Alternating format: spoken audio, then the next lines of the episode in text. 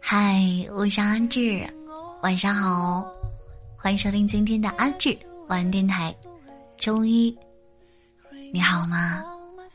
辛苦啦，结束了一天繁忙的工作，一天沉重的学业。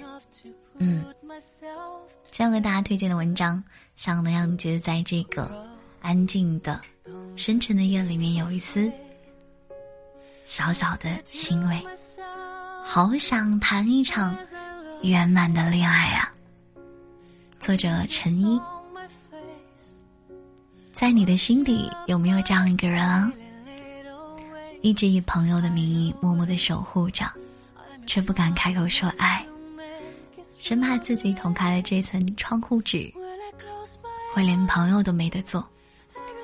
有达以上，恋人未满，进一步没有资格，退一步又舍不得，只能甘心做一个配角，看着你在别人的故事里喜乐哀愁。但是只要你过得幸福，自己承受的再多的心酸和委屈。也觉得甘愿，这应该是很多人感情的现状吧？可能只要再靠近一点点，你们就能够在一起了。但是大多数的人却丧失了这个勇气，才错失掉了那份原本可以属于自己的爱情。今天呢，阿志要给大家讲述朋友木子和竹马大华的故事。是一个例外，两个人啊，经历过恋人未满的阶段，却成功的将故事写成了圆满。最近呢，有很多不好的消息，我想让你们觉得，通过今天的文章，永远要对爱情充满美好的期待。大华是我听木子说的最多的一个人，两个人啊，一个院子里光着屁股长大。家里知根知底的，两家老爸以哥们儿相称，老妈都是姐姐妹妹的叫个不停。按照书里正常的套路，搁他俩身上就该是娃娃亲定下来，青梅竹马了。可是偏偏啊，人从小除了能合起来打魂斗罗之外，其他什么都瞧不上对方。木子的游戏呢，打的其实并不好。跟我一样，每一次啊跳崖必死，但是大华说了，就是因为他打的不好，所以他才要牺牲自己来复活他，这样才能显示出自己的厉害。木子听起来有一些不开心，他会觉得更多又是不甘心，因为每一次被大华复活的时候，他都咬牙憋气冲到最前面，想要证明给大华看。自己也不是一个什么省油的灯，无奈啊，悬崖太多了，木子的不甘心只能自己咽回去。如果听不懂这个魂魂斗罗游戏里面跳崖的宝宝呢，可以去回味一下，或者说去了解一下这个游戏。嗯，里面应该是一个游戏环节。我是阿志，至今刚开通了这个微博，大家搜索“阿志姑娘 FM 幺五八一九九一”订阅哦。求关注，然后呢？继续说这个故事啊。木子啊和大华两个人就这样打打闹闹的长大了，一直啊从幼儿园再到初中、高中，甚至上大学都是在本地，共同好友不计其数，发生屁大一点事情，对方都能第一时间得知。每天一起上学，一起放学。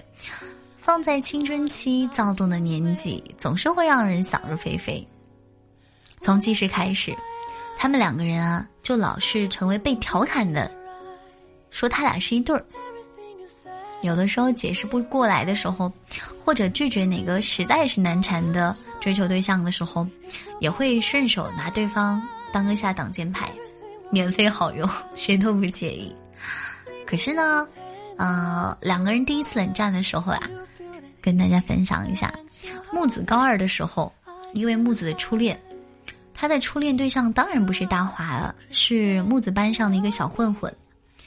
哎呀，这个他的学习成绩特别不好，抽烟、喝酒、打架、烫头倒是样样精通。嘿嘿嘿，正在听的那个人，如果你也这样，赶紧跟我去哈！千万别烫头，好好学习，好好工作，少抽烟，少喝酒哈。那个时候呀，学生都喜欢看《古惑仔》，尤其是木子这种整天追着男生打打杀杀的女孩子。他说，那天值日的时候呀，看见人家叼着烟，踩着夹板拖鞋，一是一脸全世界欠他的样子啊，就觉得酷毙了。哎，青春期呀，年少啊，当时木子就觉得遇见真命天子了。然后呢，就轰轰烈烈的告白，光明正大的谈恋爱。可惜的是啊，木子的初恋从操场告白到分手，只用了三天。第三天，大华到他们班门口等木子放学，看见木子挽了一个男生的胳膊。木子刚说完“这是我男朋友”，话音还没落，大华砰一个拳头撞呼了过去。因为这件事情，两个人第一次没有一起回家。我觉得你们应该听出来了吧？其实，嗯哼，和好呢是在事情发生后的第三天。小混混因为让对隔壁班的女生意外怀孕了，家长找上门来被开除了。分手第二天，木子就收拾好失恋的心情，用一包小浣熊、小浣熊干脆面，阿志相信你们都吃过吧。小木子就用了一包小浣熊，就轻松的挽回了他和大华两个人的友谊。初恋在木子这里没有什么难心、难过、伤心的。哼哼，阿志自从成语难心，甚至让他第一次觉得有大华这个青梅竹马在，其实啊也挺好的。从那之后，木子也谈过几个男朋友，分手的理由千篇一律，都是大华说的那句。这孙子连我都不如，你图他啥呀？于是啊，后面的几个呢，有的没的，也大多数都在大华的吐槽之下不了了之了。就这样，年仅二十四岁，正需要男性荷尔蒙交换的木子，有了长达三年的空窗期。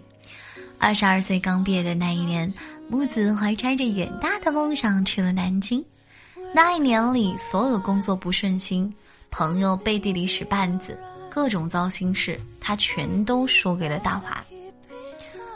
我觉得，其实大华那个时候，真的对木子来讲好重要。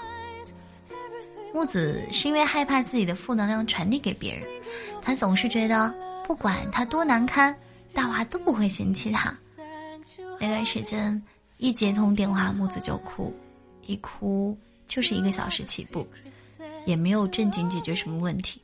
嘿，我是阿志，你们有过这种感觉吗？当你难过的时候，接起朋友的电话，什么都问不出来，只是一直听着他在哭。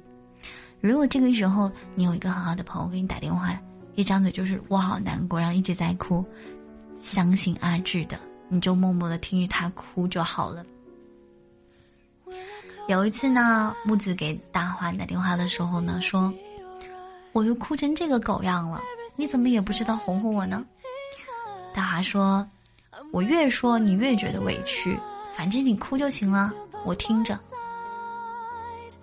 木子说：“当天晚上，他觉得自己一定是疯了，他居然觉得大华这么直男的一句话，听起来很暖心。”嗯。其实阿志也想说，没有什么比有个人二十四小时为你开机更让人觉得心安的事情了。这样的时间呢，持续了一年。第二年，大华工作调动也到了南京。单身女性总是担心出什么意外，而且是一个人住。木子啊，又是一个丢三落四的主，除了买水果，把自己关在门外的事情没少干。所以呢，理所当然，家里的备份钥匙寄存在了大华那里，至少啊，保证有家可归，也防止一个人死在出租屋里，没有人收拾。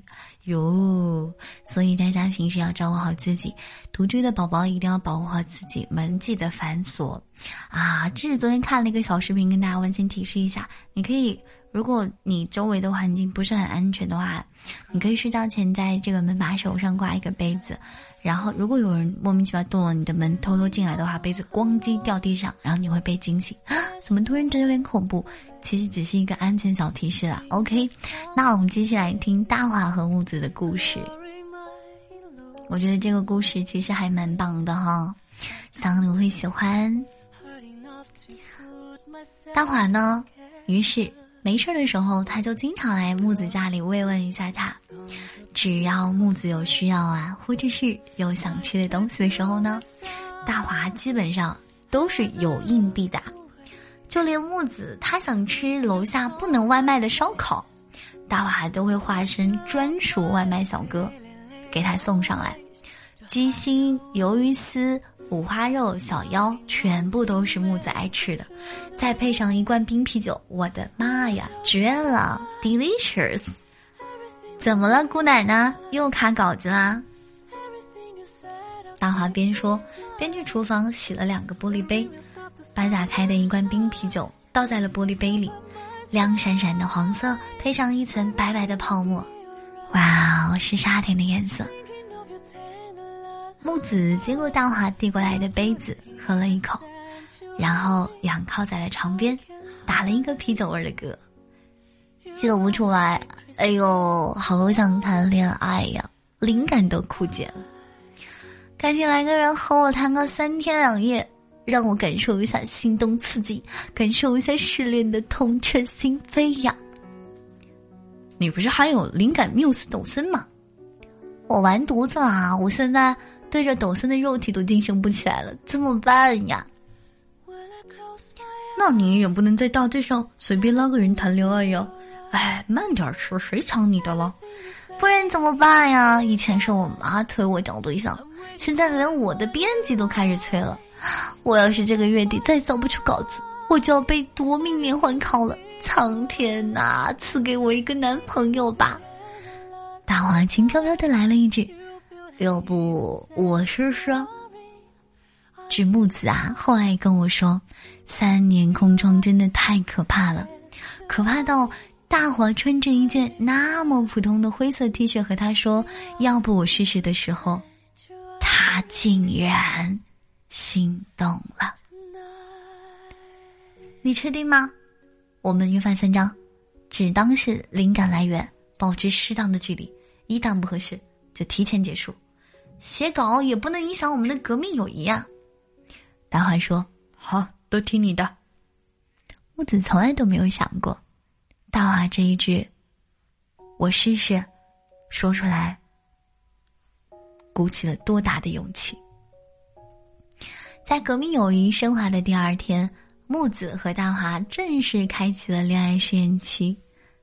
朋友和恋人区别对待第一步，从不洗头。直接化一个亲妈都认不出来的妆，不管粉底液有多贵，反正是怎么好看怎么来。毕竟也是事业男朋友嘛，为了找到创作灵感，总是要提前进入一下角色才行啊。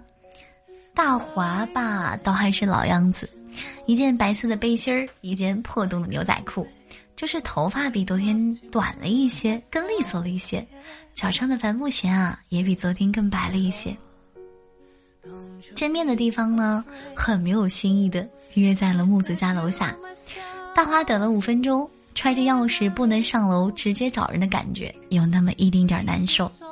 但是看到化了妆的木子，穿着碎花的小短裙，踩着细高跟缓缓下楼的时候，大花觉得这五分钟真是值了，甚至他还想等得更久。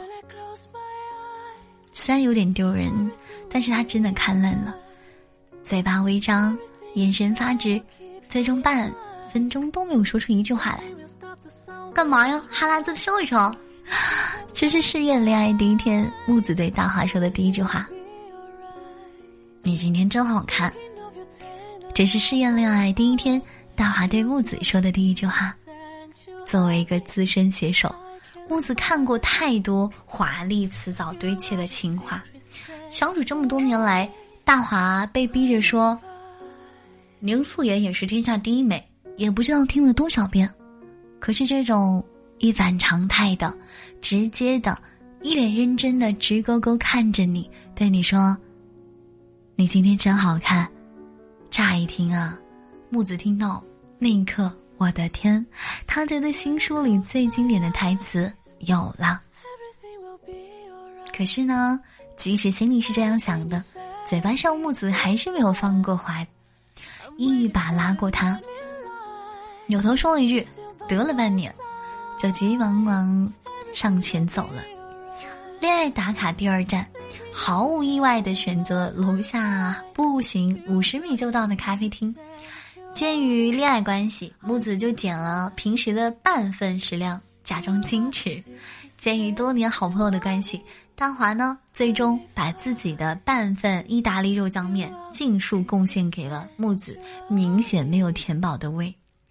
看着木子吃饱之后呀，开始呆呆的，反应稍显迟钝的时候，大华确认他饱了，可以进入下一阶段了。恋爱试验日第三个场景选在了木子家附近一百米的私人影院，放着木子家超大屏的投影不看，跑出来给别人贡献收入，大华啊表示很委屈，但毕竟恋爱第一天也不能去家里，节奏太快，所以只能默默接受。到地方的时候呀，木子才感慨外面果然没有家里好。两个人选完零食，进入房间还要等工作人员过来调试设备。两个人理所当然进入情侣之间的非正常聊天模式。恋爱嘛，总不能只聊家里长家里短，这么没有挑战性的问题。第一道送命题留在了前任。可惜大华没有前任，说去说也。别人可能都不信，这个二十六岁有房有车有存款的有为青年，是个二十六年恋爱经验为零的，嗯嗯嗯老处男。唯独一个木子知道的，除了他以外的女性是大华的相亲对象，所以话题同步到相亲对象身上。哎，你上次相亲怎么样啊？我陪他逛街，逛到精品店，他掉头就走了，为什么啊？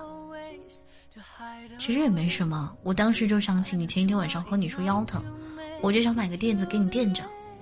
你没说是给我买的吧？我说了，好吧，立柱孤身。但是木子心里还是莫名的感到欣慰，毕竟大华是他最好的朋友，大华不会见色忘友这个事情真的太重要了。结束了非常没有价值的这个对话的时候，工作人员。也调试完了设备，让木子选片。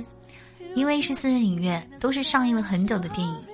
因为聊到了前任，所以那一天选的片子应景的选了《前任攻略》，剧情跌宕起伏，有笑有泪。大华还是和以前一样，抱着爆米花头举了大半场，期间不时的在木子探头过来的时候，非常自觉的递上冰可乐。所有的流程都和往常他们每一次出门看电影一样，电影也慢慢的接近了尾声，只是在电影最末尾，当罗茜，不对，当罗西 在婚礼上对着孟云喊出那句“你有没有爱过我”的时候，大华呀，终于在黑暗中摸索着，第一次抓住了木子的手，故事戛然而止。我追问木子，然后呢？你答应了吗？木子的话还没有说出来，电话响了，是一个男生。我没有听清楚电话那头说了什么，只看清昏黄灯光下挂下木子电话，一脸娇羞，一直嗯嗯嗯，我知道了，又害怕被我看穿，然后急急忙说了一句“好啦，我会乖”，就匆匆忙忙的挂断了电话。从这个平时满口脏话的人会说出那句“我会乖”的时候，我就知道。他呀，已经找到那个对的人啦。嘿，我是阿志，你知道吗？我在喜马拉雅 FM 幺五八一九九一等你好久了。我是为了邂逅你才活到今天的。接下来讲这个故事。木子和大华他们确定关系的第二年，呃，刚好去出差，木子就尽地主之谊，携着家属和我吃一顿晚饭。席间，他调侃：“为什么喜欢了这么久还不和木子说？”我说大兄弟，你挺挺练潜水的啊，挺能憋啊。大华那天回我的话，我到现在都记得。分享给你们。大华说，以前觉得他能找到一个比我对他好的，也挺好的。后来发现，我把他交给谁，我都不放心。我知道他不确定，所以在保证他不受伤害的情况下，我让他去闯。反正我不急啊，乌龟都能追上兔子，一辈子那么长，我呀，总能等到他。啊，天哪！我亲爱的小耳朵，所以你听明白大娃和木子之间的爱情了吗？乌龟都能追上兔子，你凭什么觉得你追不上你喜欢的人呢？但是大华忘了，龟兔赛跑的那一次是兔子放水，在到达终点之前啊，睡着了。对了，我相信今天的听众朋友们一定也特别好奇，为什么大华小时候打魂斗罗总会那么仗义的把木子复活吧？这个问题呢，我也问他了，他说：“因为我想他能够在我身边。”待的久一点啊！啊，嗨，我是早上七点半到十一点半在喜马拉雅，下午三点到五点，晚上七点半到十点半在喜马拉雅 FM 幺五八一九九一等你回家的阿志。今天的故事从恋人未满到恋人圆满，木子和大华呢也算是经历好多年的兜兜转转。好在大华默默无闻的守护和坚持。也让木子最终明白自己的心，原来最爱的人一直就在身边。我也相信，这份感情的来之不易，也会让彼此更加珍惜彼此。一旦牵手，就不会再放开了。最后，北京时间九点四十分，我阿志，希望每一个人都能够有情人终成眷属。都可以遇到属于自己的大花，然后谈一场永远圆满不分手的恋爱。今天送给大家一首晚安曲目，名字叫做《我们好像》。晚安，谢谢你的收听，好梦。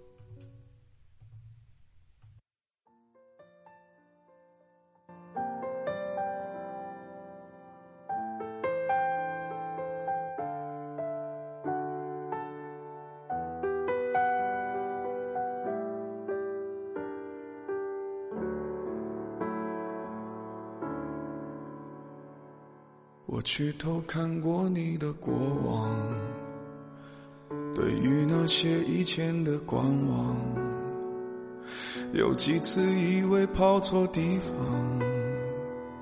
怎么陷进回忆鬼打墙？我去偷翻过你的笔记，想说这样能少些彷徨，好像终点找错了地方。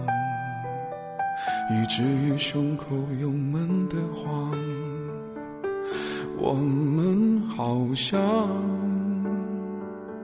比如爱包装心里话，比如要强，比如不承认受伤，我们好像，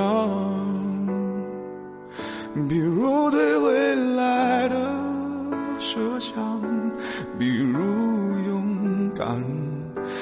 是用不对地方。我们好像都没认真欣赏对方，这样真的好吗？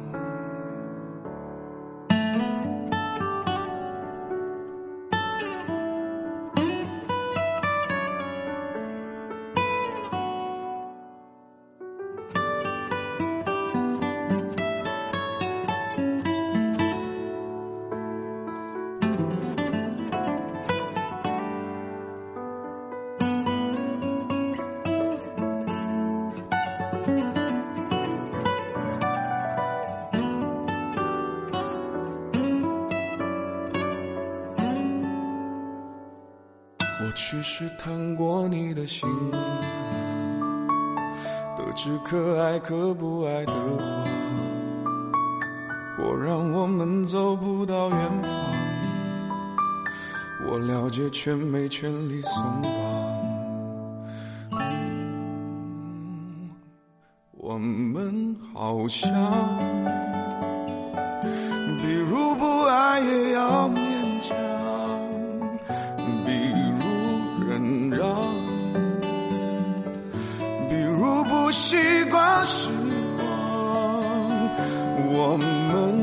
好像，比如逃避的说好吗？比如看透。也要硬撑着不放。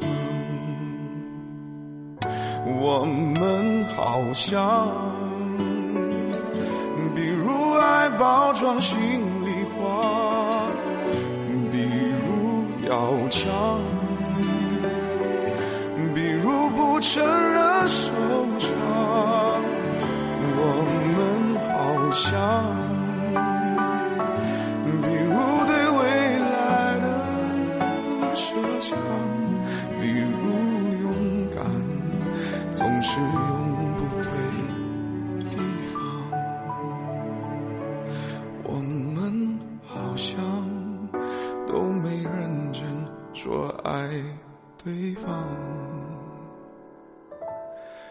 这样真的。对吗？